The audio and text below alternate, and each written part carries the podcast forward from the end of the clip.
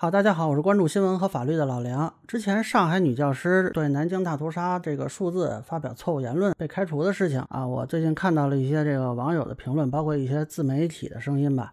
呃，我本人也是查了一些资料啊，想跟大家分享一下我对这个事儿的看法。呃，这个校方呢认定是造成了重大教学事故和严重不良社会影响，现在呢他是被开除了。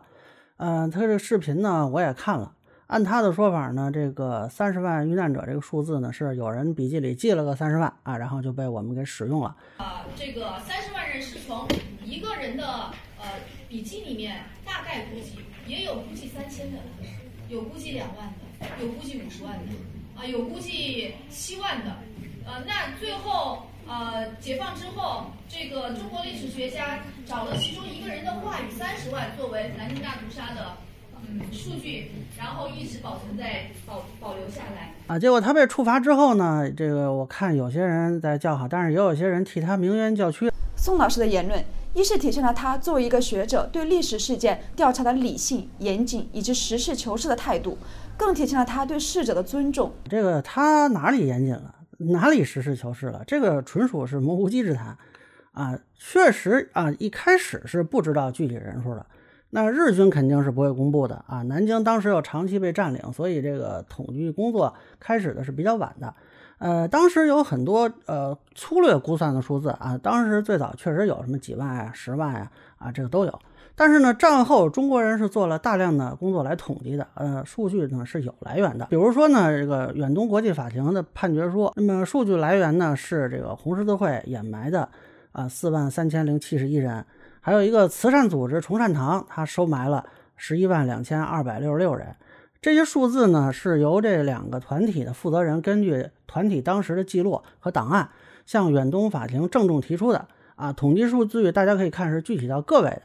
那么再加上有很多证人作证啊，当时日军把很多尸体直接焚毁或者投入长江，所以当时远东国际法庭认为是二十万人以上。那么在中国国内这边呢，其实早在抗战胜利前的四四年的二月起啊，就在这个重庆成立了敌人罪行调查委员会。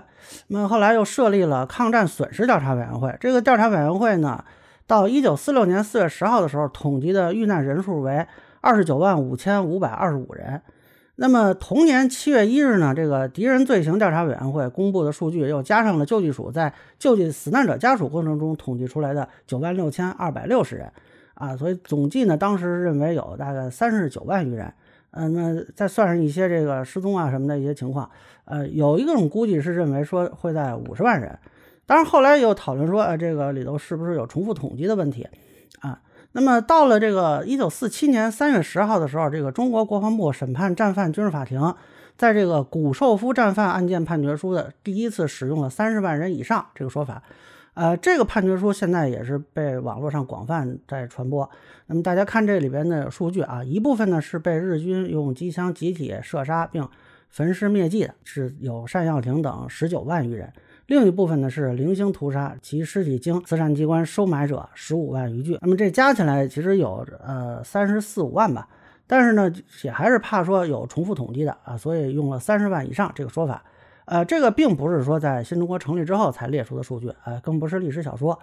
那么新中国成立之后呢，基本是沿用了三十万这个说法，中间也有说呃学界提出说是不是有四十万，但是呢因为有争议，后来就基本上还是定在三十万了。目前呢，学术界公认的也就是这个数字。这个中间呢，是有很多学者做了研究工作的。你比如说，南京大学历史系的高庆祖教授，他在一九六二年完成了新中国成立后对南京大屠杀最早的成书记载。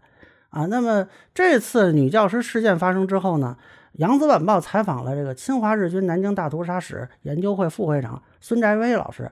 孙老师呢，是从上世纪八十年代就开始研究南京大屠杀的遇难者人数问题。他给了一个最新的统计数据啊，光是发现的尸体，而且已经排除掉说重复统计的，是有二十四点六万余具。那么根据这个中日双方史料呢，认定有数万具尸体被日军抛入长江或者焚尸灭迹，还有相当数量的尸体呢没有统计到这个任何一种处理尸体的数字之中。所以呢，三十万这个数字并不是说没有数据支撑的啊，更不是什么从某人笔记里挑出来的啊。相反，它是有史料支撑，而且是经过学术界这个反复研究各个渠道的去比对的。那么这次女教师这个事儿呢，我一开始以为是个历史老师，后来我一看通报说她是教新闻采访课的啊。我先不说你这是怎么会聊到这段啊，你说的这个说法有什么依据啊？啊，怎么就没有数据支撑了？就从哪儿说有一个人的笔记里说估计出来的这个事情啊？这个我觉得完全是以讹传讹啊！咱们说，如果是学术讨论，好，你说你有什么新发现的史料可以参考？还是你觉得哪部分的数据统计有问题？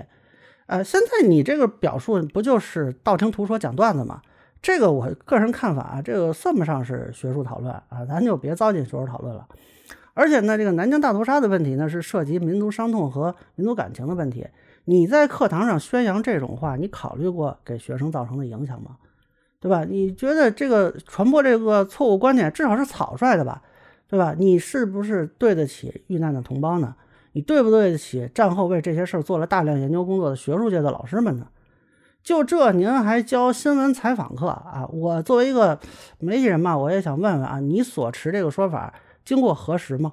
你确定你的信源有资格对这个问题发表意见吗？你找持不同观点的人比对过这个信息吗？你像我要做这个视频，我好歹还要查一查资料，你查过资料吗？你就是这么教新闻采访的，这？采访能保证新闻真实性吗？呃，还有之前看有一些替他鸣冤的自媒体啊，你们自己搞没搞清楚这个事实是怎么？他根本就不是一个学术层面的质疑，对吧？就三十万这个数字，从时间到来源，他没有一处是说对了的呀。这还要说他是实事求是，他是严谨，这个我觉得简直颠倒黑白。啊，当然了，这恐怕也说明教育层面可能有一点问题啊。从这个老师到替他辩白的自媒体，全都相信说我们这个数据没有数据支撑。呃，坦率说呢，我之前也不是特别清楚啊，我就是也是查资料才完全闹清楚。但是我最起码我是知道要查资料的啊，我不敢随便发表这方面意见。所以我觉得这个视频呢，我是希望能够分享一下我查到的相关信息吧。啊，也希望有更多的人知道这个情况。那么个人浅见难免疏漏，也欢迎不同意见小伙伴在评论区和弹幕里给我留言。如果您觉得我说的还有点价值，您可以关注我的账号“老梁不郁闷”，我会继续分享更多关于新闻和法律的观点。谢谢大家。